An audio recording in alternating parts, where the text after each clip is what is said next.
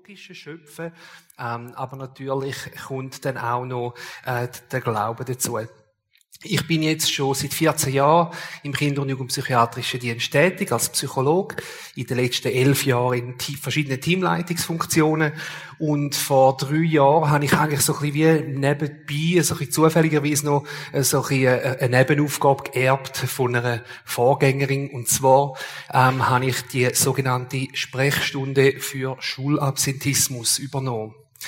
Ähm, das heißt, das Ziel von dieser Sprechstunde ist, dass Kinder und Jugendliche, die aus irgendwelchen Gründen immer wieder oder schon für längere Zeit in der Schule fehlen, dass man die schnell kann einladen, also rasch einen Termin anbieten und ähm, in dem einen Termin, der dauert dann meistens zwei Stunden, versuche ich mir ein Bild zu machen, so gut wie möglich, was ist los, was sind die Gründe.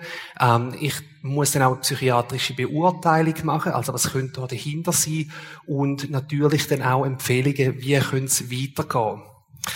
Ähm, ich weiß nicht, wer von euch hat schon mal die Schule geschwänzt, entweder als Kind, Jugendliche oder später als Erwachsene. Also ich auf jeden Fall. Okay. Haben wir ein paar solche. Also ich glaube, äh, Schulabsentismus gibt es wahrscheinlich schon so lange, wie es Schulen gibt. Ich glaube, sobald wir müssen anfangen lernen, hat es auch die gegeben, die nicht unbedingt Lust haben. Es ist also ein altbekanntes Thema. Das wird sogar aus der altgriechischen Zeit wird da schon berichtet von Schülern, die sich geweigert haben, in die Schule zu gehen. Ähm, das heißt, das Thema ist bekannt, darum haben wir die Sprechstunde auch gehabt. Ich habe das Gefühl, das kratzt mega blöd. Hören ihr das auch?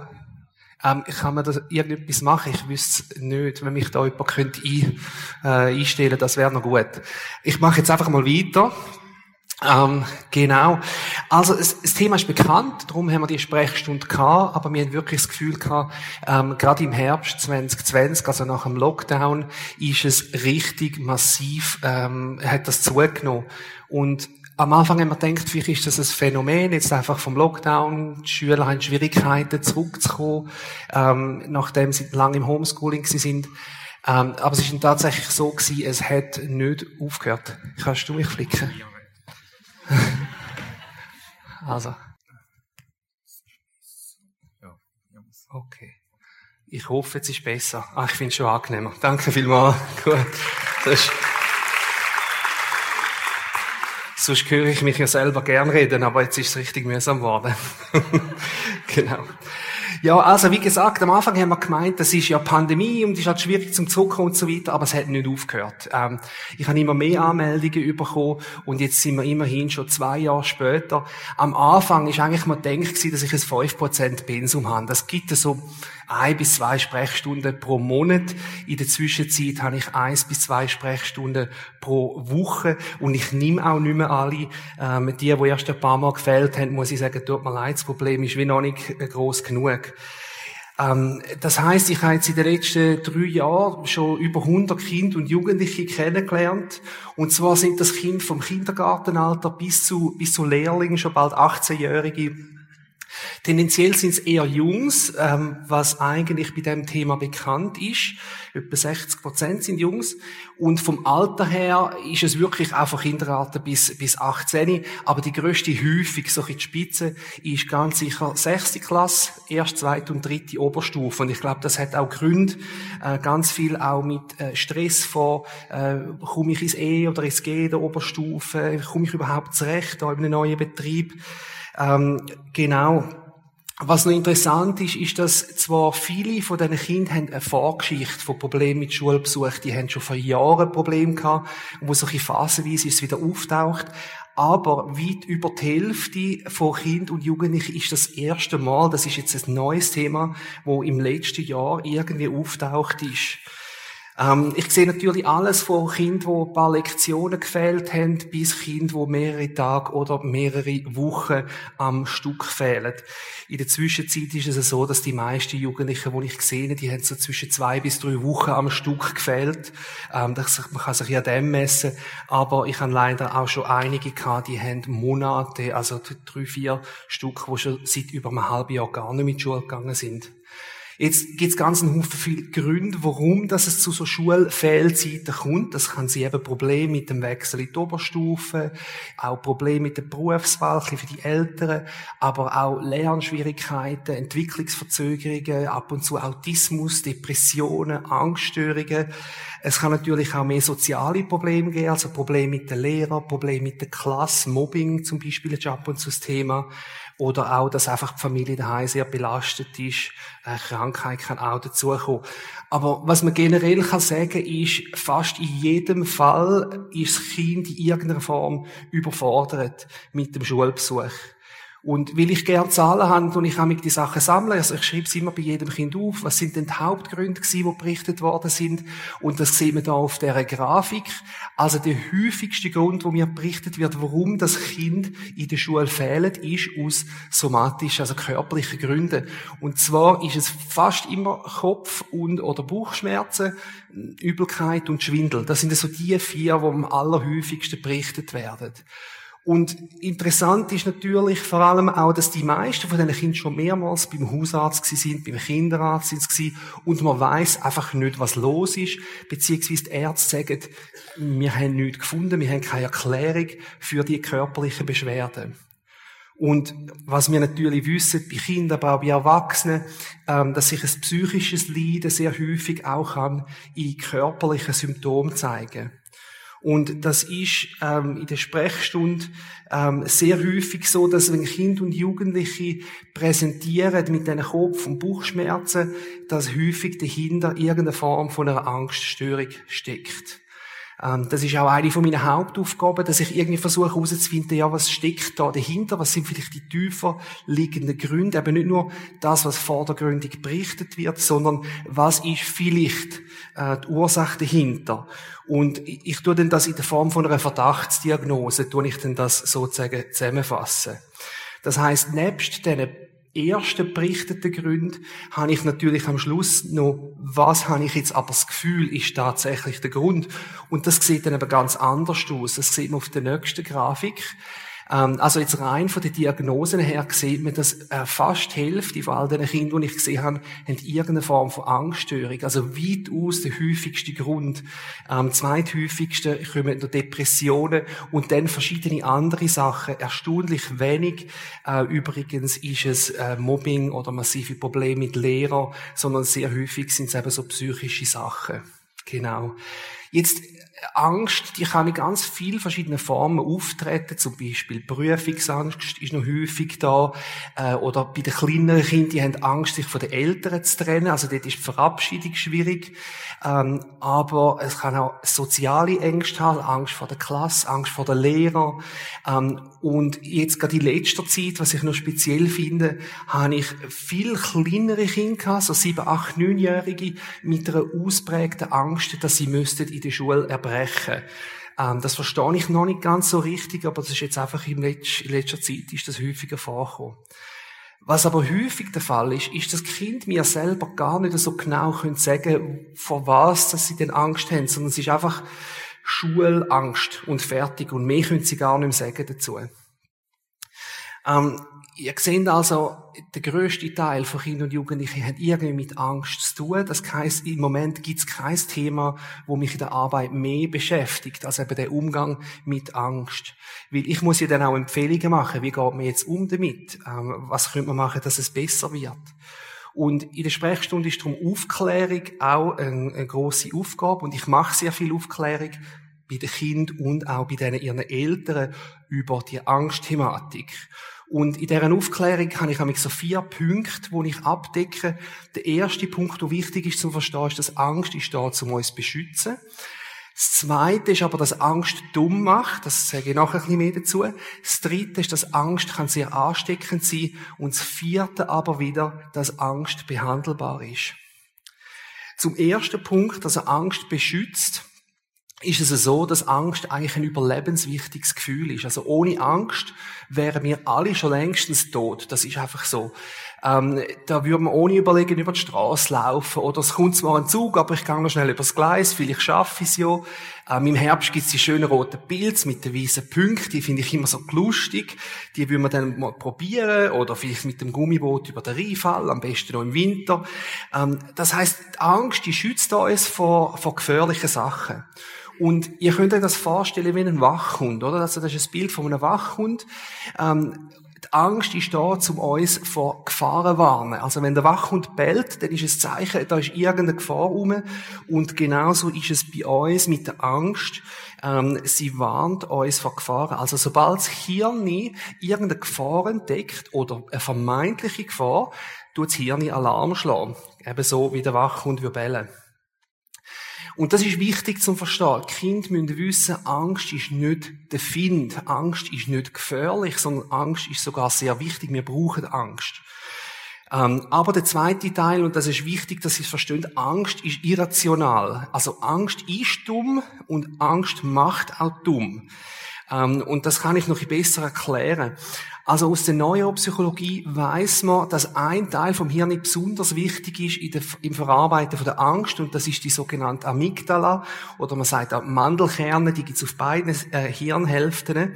Und die Amygdala ist äh, mit ganz vielen verschiedenen Funktionen verbunden, vor allem mit Emotionen, aber besonders ist Amygdala da zum Furcht und Angst bearbeiten. Und zwar ist das so, sobald die Amygdala so wie aktiviert wird durch, äh, durch eine Angst, ähm, dann geht die gerade in Overdrive. Also die gibt einen richtig Gas und fängt an, das ganze Hirn und der ganze Körper vorbereiten auf die Gefahr, die da ist. Und weil ja Gefahr gefährlich ist, da kann man jetzt nicht lang warten, sondern das muss schnell passieren. Ähm, man hat gar keine Zeit zum Denken. Und das heißt, die Amygdala, die fängt an alles andere übersteuern im Hirn.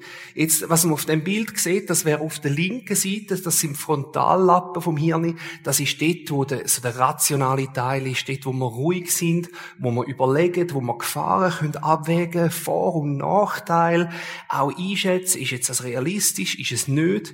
Ähm, das Problem ist, die Amygdala, die übersteuert einfach das Ganze und schaltet tatsächlich der Teil vom Hirn aus, wo uns hilft, zum ruhig und rational überlegen.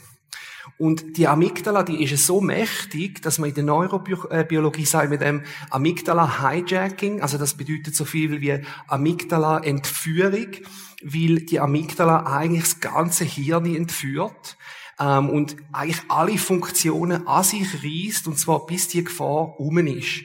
Und das bedeutet faktisch, dass wenn man in einem Angstzustand ist, dass man dann eben nicht mehr rational denken kann, weil die Amygdala wie der Teil vom Hirn sozusagen ausschaltet. Es ist so, wir wohnen in Mülheim, wir haben bei uns im Quartier ähm, eine Familie, also weiter vorne, die haben ein Haus und äh, die haben zwei Hunde dort. Und jedes Mal, wenn man da vorbeiläuft, dann rennen die den Haaren auf und ab, die bellen wie verrückt, also sie tönen auch aggressiv. Ich habe nämlich nicht das Gefühl, dass jetzt das liebe Hunde sind, sondern die geben richtig Gas. Und es ist egal, auch wenn man auf der anderen Strassenseite vorbeiläuft, oder wir haben schon versucht, dass wir nicht reden miteinander, das soll uns nicht hören, aber die Hunde geben an, wie verrückt. Und ich, die sind, ich glaube, schlicht und ergreifend einfach schlecht erzogen. Ähm, es ist nicht so, dass sie, dass sie darauf hinweisen, dass Besuch da ist oder dass sie irgendwo Einbrecher warnen oder Räuber verjagen, sondern die bellen einfach alles an, was sich irgendwie bewegt.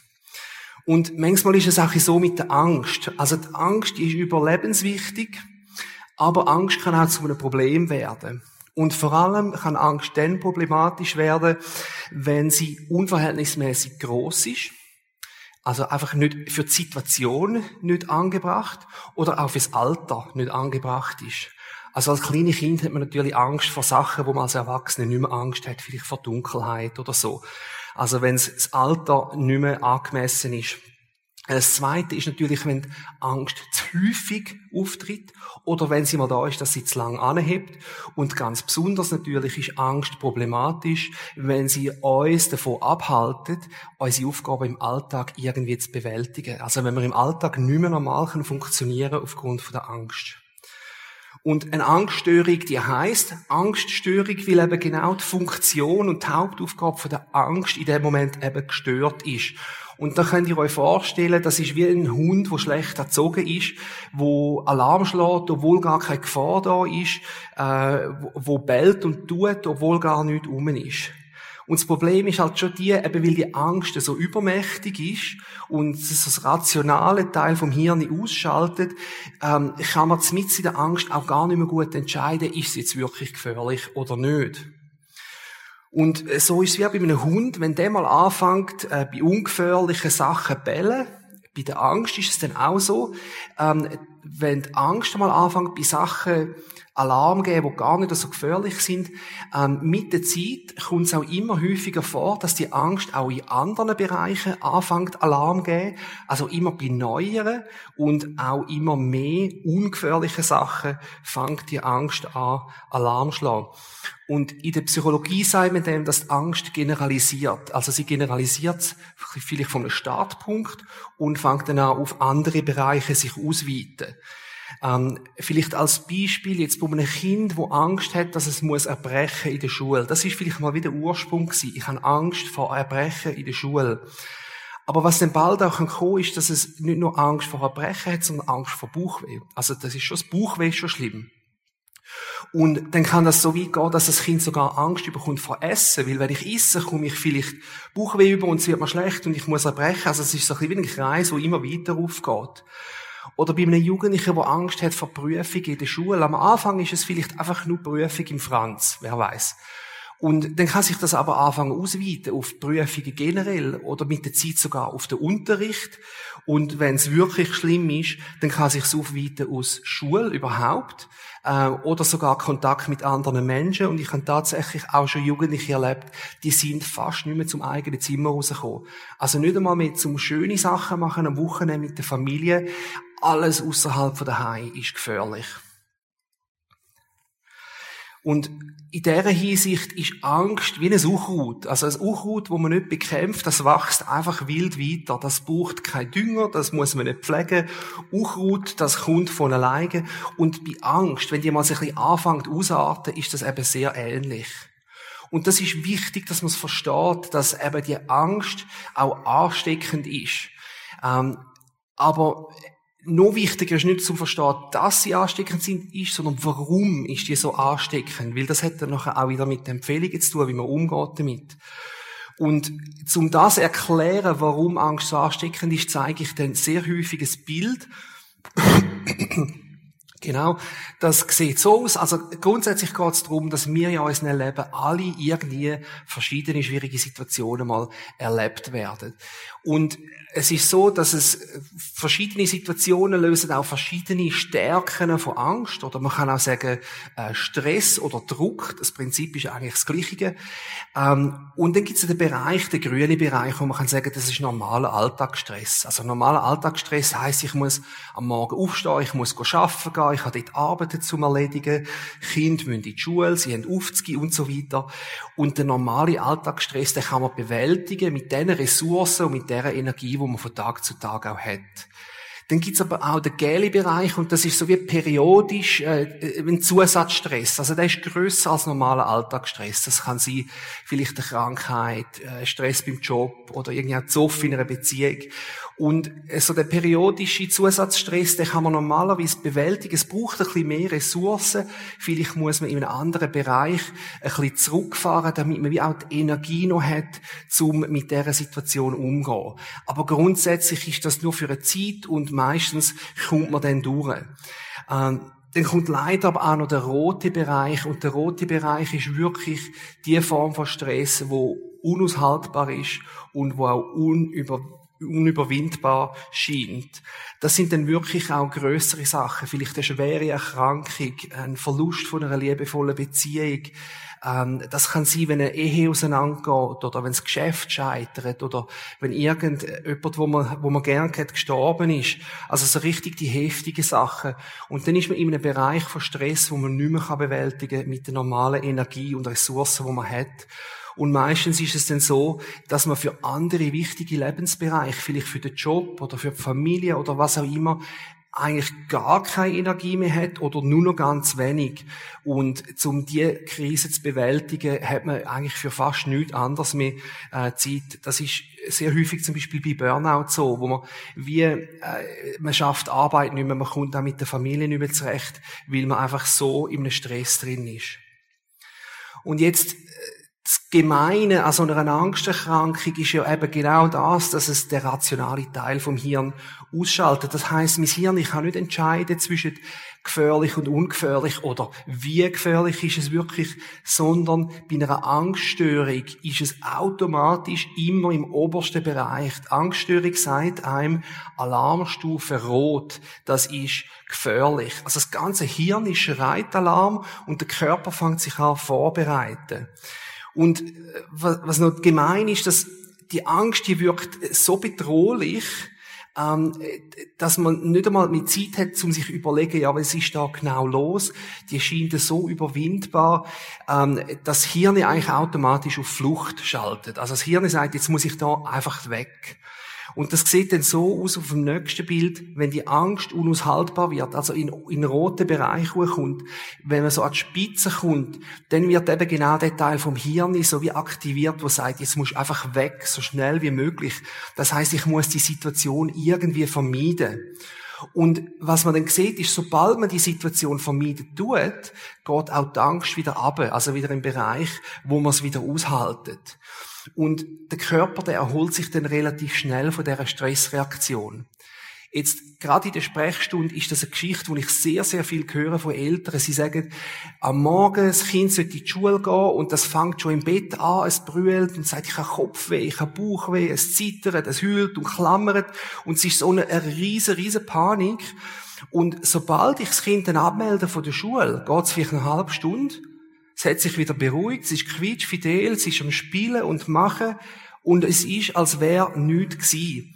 Und das ist eben genau die Erholungsphase, wo man dort zwischen ihnen sieht. Der Stress fällt weg, sobald das Kind weiß, ich muss nicht in die Schule und es erholt sich und es geht ihm wieder bestens. Jetzt, das Gemeine an so einer Angststörung ist, dass es am Schluss die Angstreaktion verstärkt und zwar gerade doppelt. Und zwar als allererstes macht es so sobald man die Angst vermeiden tut, kommt nochmal eins zurück, bitte. Sobald man die Angst vermeiden tut, ähm, beruhigt sich der Körper. Das heißt, äh, ich entspanne mich, ich fühle mich sofort besser. Das heißt, es, es verstärkt eigentlich mein Vermeidungsverhalten. Der Körper merkt, wenn ich in dieser Situation weglaufe oder das vermeide, dann geht es mir sofort viel, viel besser. Das heisst, der Körper, der belohnt sich eine Art wie von selbst durch, äh, durch die Entspannung. Und das Zweite, was passiert, das ist noch ein bisschen subtiler. Und zwar ist das so, wenn ich mich erhole und ich mich so viel besser fühle, dann tue ich eigentlich meinem Hirn signalisieren, du hast recht gehabt mit dieser Warnung. Also das muss ja gefährlich gewesen sein vorher, sonst hätte ich mich ja jetzt nicht so können entspannen.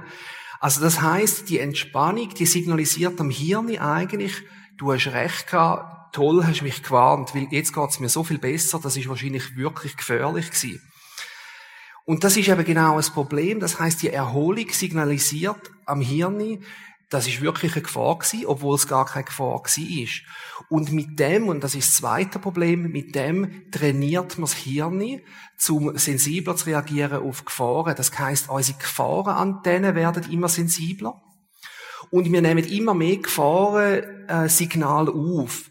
Und das sieht dann eben so aus wie auf dem nächsten Bild.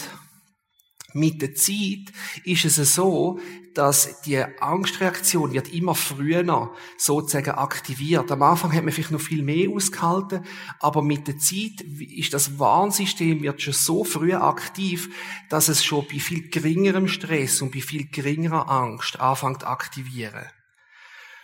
Und das ist natürlich das Schwierige, das Vermeidungsverhalten, das wird so stark belohnt und das Hirn fühlt sich immer wieder bestätigt, dass jetzt wirklich eine Gefahr hat können loswerden und das ist so richtig das Gemeine an einer Angststörung, weil die Angststörung, die tut dir vorgaukeln, dass Vermeidung ist die Lösung von dem Problem. Wenn du vermeidest, dann geht's ja besser, dann geht die Gefahr weg.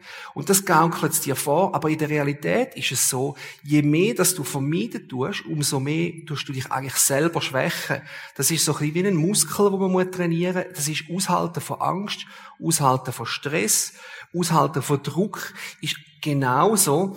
Ähm, das ist etwas, wo man muss üben und wenn man es nicht mehr übt, dann wird der Muskel immer schwächer und bei Angst tatsächlich, je weniger, dass man sich Angst aussetzt, umso weniger kann man am Schluss aushalten.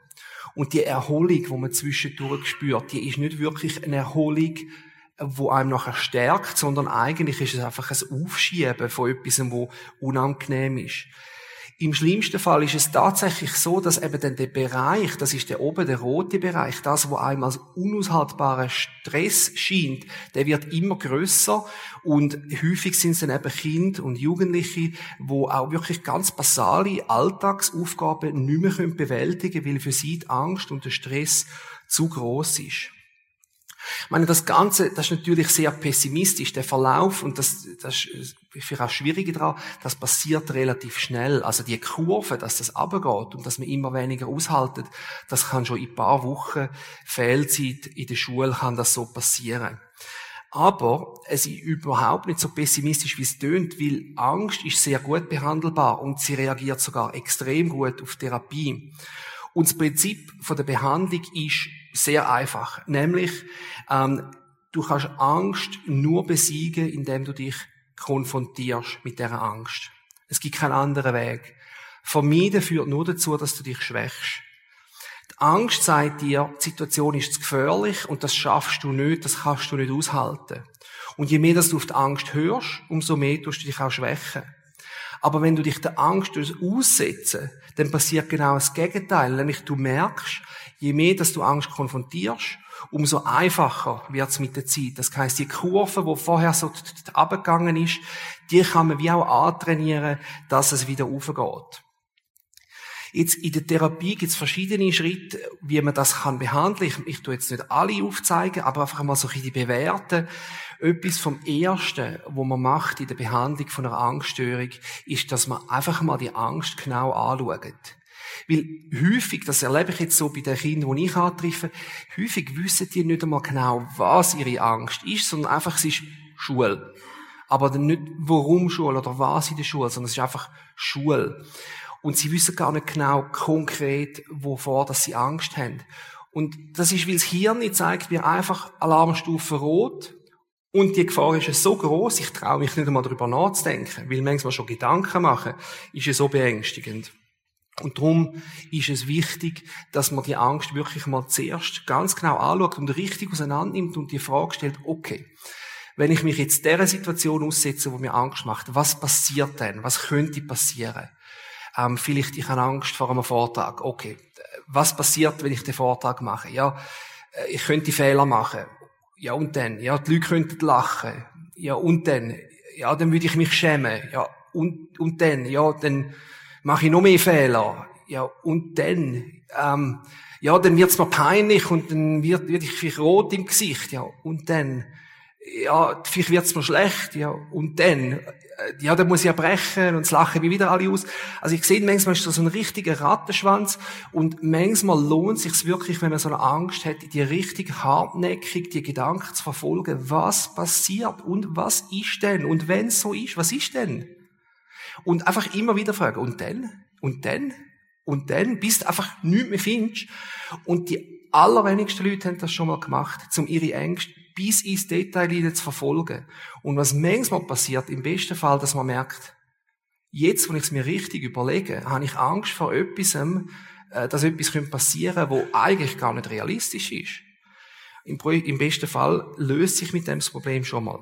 Und im schlimmsten Fall, was du gemacht hast, du hast wenigstens deine Angst gedanklich schon mal konfrontiert, etwas, was du vorher vielleicht noch nie gemacht hast.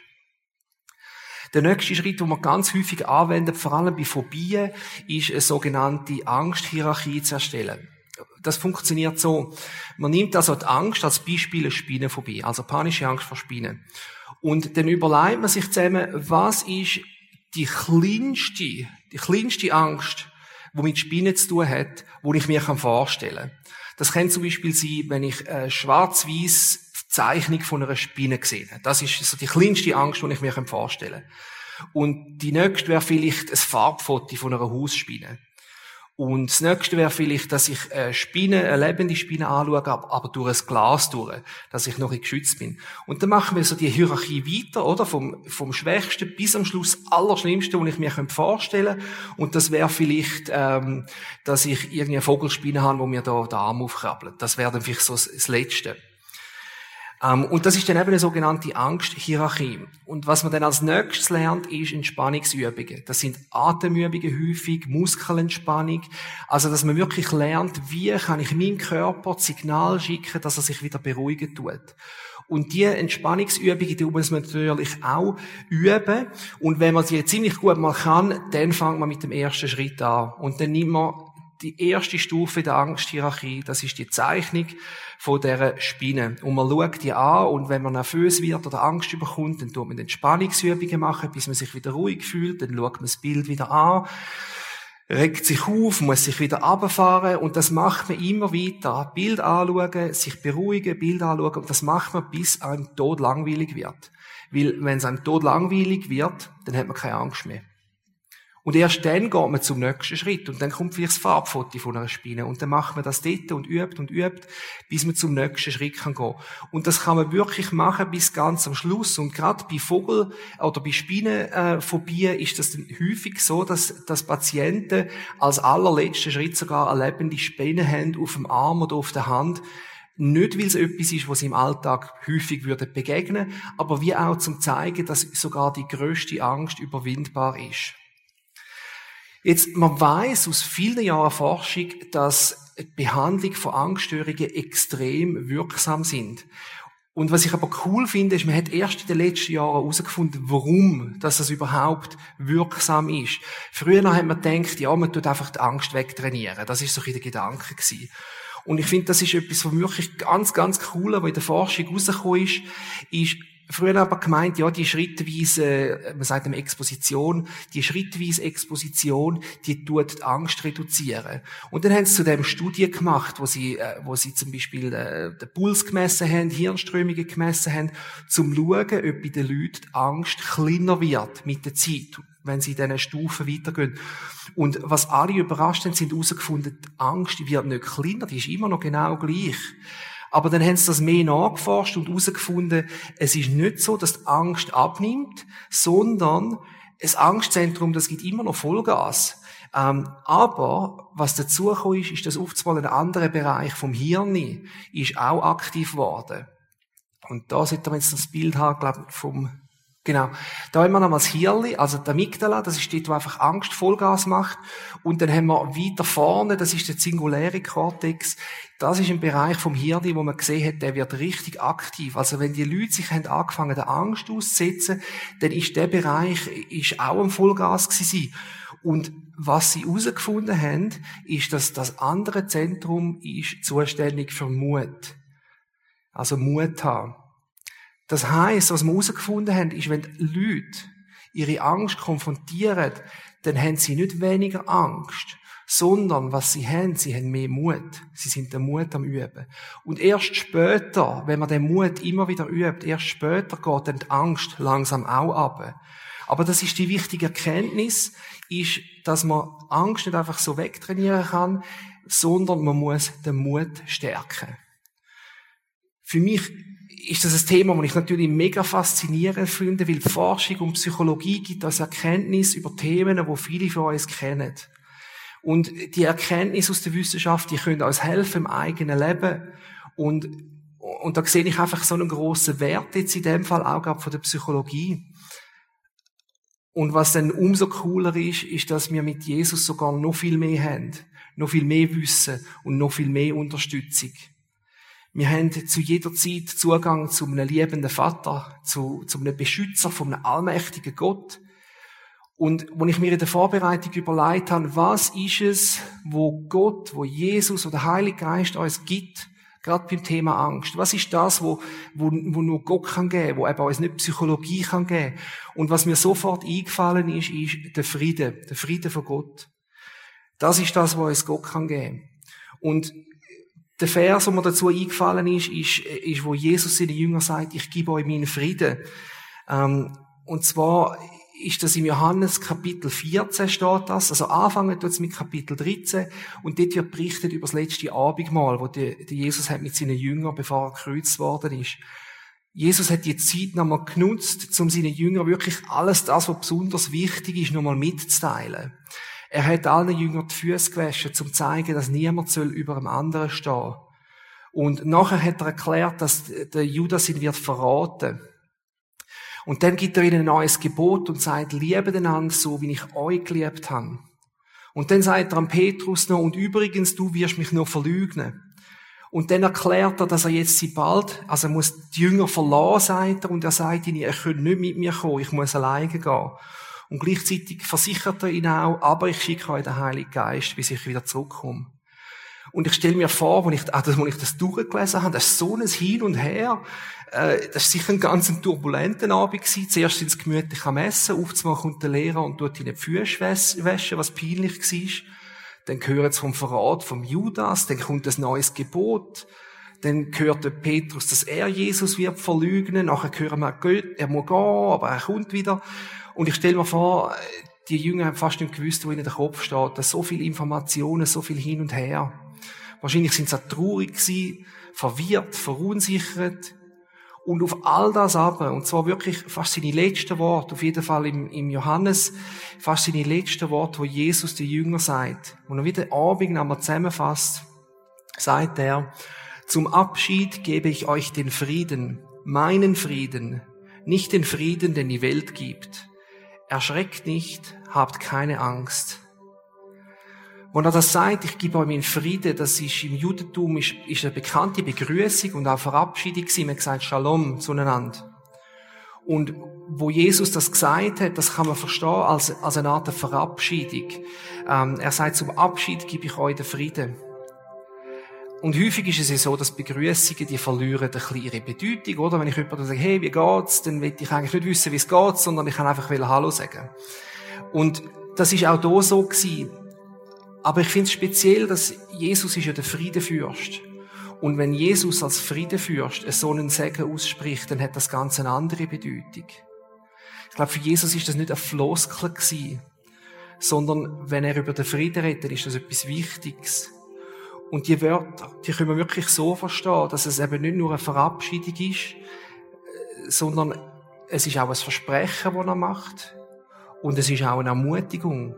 Also zum Abschied gebe ich euch den Frieden, meinen Frieden, nicht den Frieden, den die Welt gibt. Erschreckt nicht, habt keine Angst. Jesus verspricht sein Frieden, nicht der Frieden der Welt. Also ist irgendetwas anderes. Sein Frieden ist nicht der gleiche wie der, der die Welt gibt. Ich glaube, der Frieden, den die Welt sucht, ist an vielen Orten, vielleicht im Körper, im eigenen. Man sucht Gesundheit oder gutes Aussehen oder Vielleicht suchen wir nach Frieden in den eigenen Gedanken, dass man sich psychisch gesund fühlt, keine Sorgen hat für die Zukunft. Oder vielleicht suchen wir auch materiellen Frieden, dass ich, dass ich keinen Mangel habe, keine finanzielle Sorgen. Oder auch politischen Frieden, dass man keinen Krieg hat. Oder auch in Beziehungen, dass man keinen Streit hat, dass man keine Verletzungen muss erleben Aber was wichtig ist, ist, der Frieden der Welt, der ist immer, immer, immer knüpft an die äußeren Umstände so die Welt um mich herum muss richtig laufen, damit ich Frieden habe. Und weil der Frieden der Welt so an die Umstände geknüpft ist, ist er häufig auch kurzlebig. Er ist veränderlich. Man, man kann nicht wirklich darauf zählen und häufig ist es auch ein falscher Frieden. Aber der Frieden, wo Jesus gibt, das ist ein anderer Frieden. Das ist ein, innerer Frieden. Einer, der losgelöst ist von allen Umständen. Ich meine, Jesus selber, wo nicht der Frieden ausgesprochen hat, er ist verraten worden. Ähm, er ist verleugnet worden später. Er ist äh, verleumdet worden. Er ist verachtet worden. Er ist gefoltert worden. Und am Schluss am Kreuz dort, das heißt, trotz brutalster Umstände hat Jesus trotzdem einen Frieden gehabt. Und ich glaube, so ein Frieden, der ist eben nur möglich, wenn man den gleichen Frieden hat wie Jesus. Und der Frieden von Jesus war eine ungestörte Beziehung zwischen ihm und seinem Vater im Himmel. Jesus war in jeder Hinsicht eins mit dem Vater im Himmel. Überall, wo Jesus angeschaut hat, hat er die Schöpfung gesehen von Gott. Jedem Mensch, wo Jesus begegnet ist, hat er als Sohn und Tochter von Gott gesehen. In jedem Umstand hat er den Plan von Gott gesehen und in jedem Leiden Kraft von Gott. In jedem Unrecht hat er Gottes Gerechtigkeit gesehen. Und so hat Jesus in einem kompletten Frieden mit seinem Vater gelebt. Und das Coole ist, genau der Frieden verspricht er uns. Wir können genau den Frieden haben mit dem Vater im Himmel. Dass wir können wissen, wir müssen nie allein sein. Man sagt über Angst, dass Angst ist der Preis, den wir zahlen dafür, dass wir in die Zukunft denken können. Und das ist so, die Ungewissheit und Unsicherheit vom Morgen, die geben uns Angst. Das ist sehr häufig so. Aber wir wollen nicht gesteuert sein von der Angst vom Morgen. Wir wissen nicht, was die unmittelbare Zukunft bringt. Das ist so. Niemand von uns weiß das. Aber wir wissen, was die ewige Zukunft bringt. Und Jesus verspricht uns, und das ist unsere ewige Zukunft, er verspricht ewiges Leben mit ihm. Ohne Not und ohne Leid. Und durch den Prophet Jeremia sagt Gott, denn ich weiß, was für Gedanken ich über euch habe, spricht der Herr. Gedanken des Friedens und nicht des Unheils, um euch eine Zukunft und eine Hoffnung zu geben. Wir können also Frieden haben im Herzen, weil wir unsere Zukunft kennen, und zwar die, die zählt. Wir als Christen, wir sind genauso Teil von der Welt wie alle Menschen auch. auch für uns ist die Welt auch unberechenbar. Ähm, auch wir sind teilweise den Umständen ausgeliefert. Auch wir sind mit gesundheitlichen Problemen konfrontiert. Auch wir müssen irgendwann mit dem Tod können umgehen. Wir haben Sorgen, vielleicht finanzielle Sorgen. Auch wir erleben Druck, Stress. Auch wir haben Angst. Und auch wir leben im Chaos. Und Jesus verspricht uns nicht, dass, dass wir kein Chaos mehr werden haben, sondern er verspricht uns, dass mit im Chaos ein übernatürlicher Friede da ist. Und im Römerbrief schreibt der Paulus über genau das und er sagt, denn ich bin ganz sicher, weder Tod noch Leben, weder Engel noch Dämonen, weder Gegenwärtiges noch Zukünftiges noch irgendwelche Gewalten, weder Hohes noch Tiefes oder sonst irgendetwas auf der Welt können uns von der Liebe Gottes trennen, die er uns in Jesus Christus, unserem Herrn, schenkt. Das heißt, wir dürfen Frieden haben, weil wir einen Gott, der stärker ist als jede Macht und jeder Umstand. Jesus hat gewusst, dass wir werden Angst haben. Und darum hat er ja gesagt, verschreckt nicht, habt keine Angst. Er hat gewusst, das ist natürlich für uns. Das ist einfach die Realität. Wir werden Angst haben. Und Jesus hat gewusst, wir werden Hilfe brauchen. Und darum hat er uns der Heilige Geist versprochen. Er sagt, das ist der Helfer. Er wird euch helfen, zum euch erinnern, zum wissen, welchen Weg zu gehen. Und der Heilige Geist, das ist die Gegenwart von Gott in unseren Herzen. Und dort, wo Gottes Gegenwart ist, dort kann auch sein Frieden sein.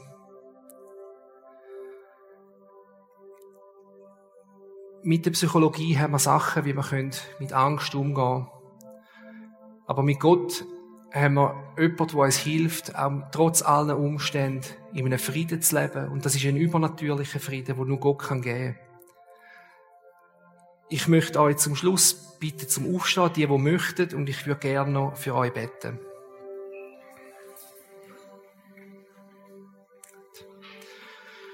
Herr Jesus Christus, du bist der Friedenfürst. Und wir bitten dich um deinen Frieden, nicht den Frieden der Welt. Ich bitte dich um alle heute, die da sind, die beladen, besorgt oder sich beängstigt fühlen. Für die, die sich bedrückt fühlen von der Lasten der Welt, bitte ich dich um Kraft. Für die, die gefüllt sind mit den Sorgen der Zukunft, bitte ich dich um deine Zuversicht und Hoffnung. Und für die, die plagt sind von Ängst, bitte ich dich um Mut. Für all die, die sich ihren Umständen ausgeliefert fühlen, bitte ich dich um deinen Frieden. Vater im Himmel, fülle unser Herz mit dem Heiligen Geist und mit deiner Gegenwart. Amen.